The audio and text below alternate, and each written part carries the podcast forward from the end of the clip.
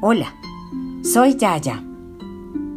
Hoy quiero leerles un cuento que encontré en el portal de cuentosparadormir.com, escrito con la colaboración de Rosa María Roé.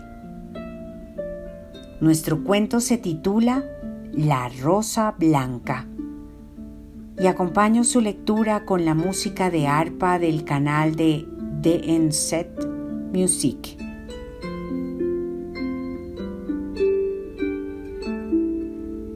En un jardín de matorrales, entre hierbas y maleza, apareció como salida de la nada una rosa blanca.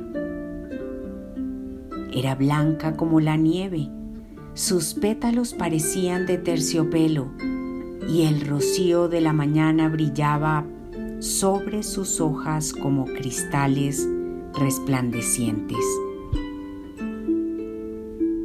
Ella no podía verse, por eso no sabía lo bonita que era. Por ello, pasó los pocos días que fue flor hasta que empezó a marchitarse sin saber que a su alrededor todos estaban pendientes de ella y de su perfección. Su perfume, la suavidad de sus pétalos, su armonía no se daba cuenta de que todo el que la veía tenía elogios hacia ella. Las malas hierbas que la envolvían estaban fascinadas con su belleza y vivían hechizadas por su aroma y elegancia. Un día de mucho sol y calor, una muchacha paseaba por el jardín pensando cuántas cosas bonitas nos regala la Madre Tierra, cuando de pronto vio una rosa blanca en una parte olvidada del jardín que empezaba a marchitarse. Hace días que no llueve, pensó. Si se queda aquí, mañana ya estará mustia. La llevaré a casa y la pondré en aquel jarrón tan bonito que me regalaron. Y así lo hizo.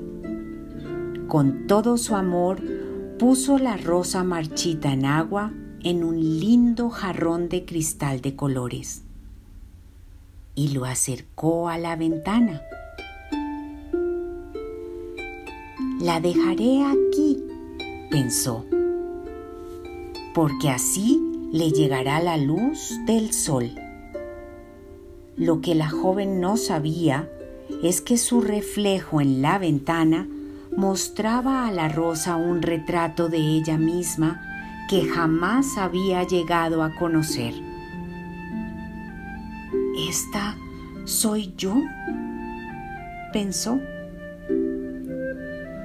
Poco a poco sus hojas inclinadas hacia el suelo se fueron enderezando y miraban de nuevo hacia el sol, y así lentamente fue recuperando su estilizada silueta.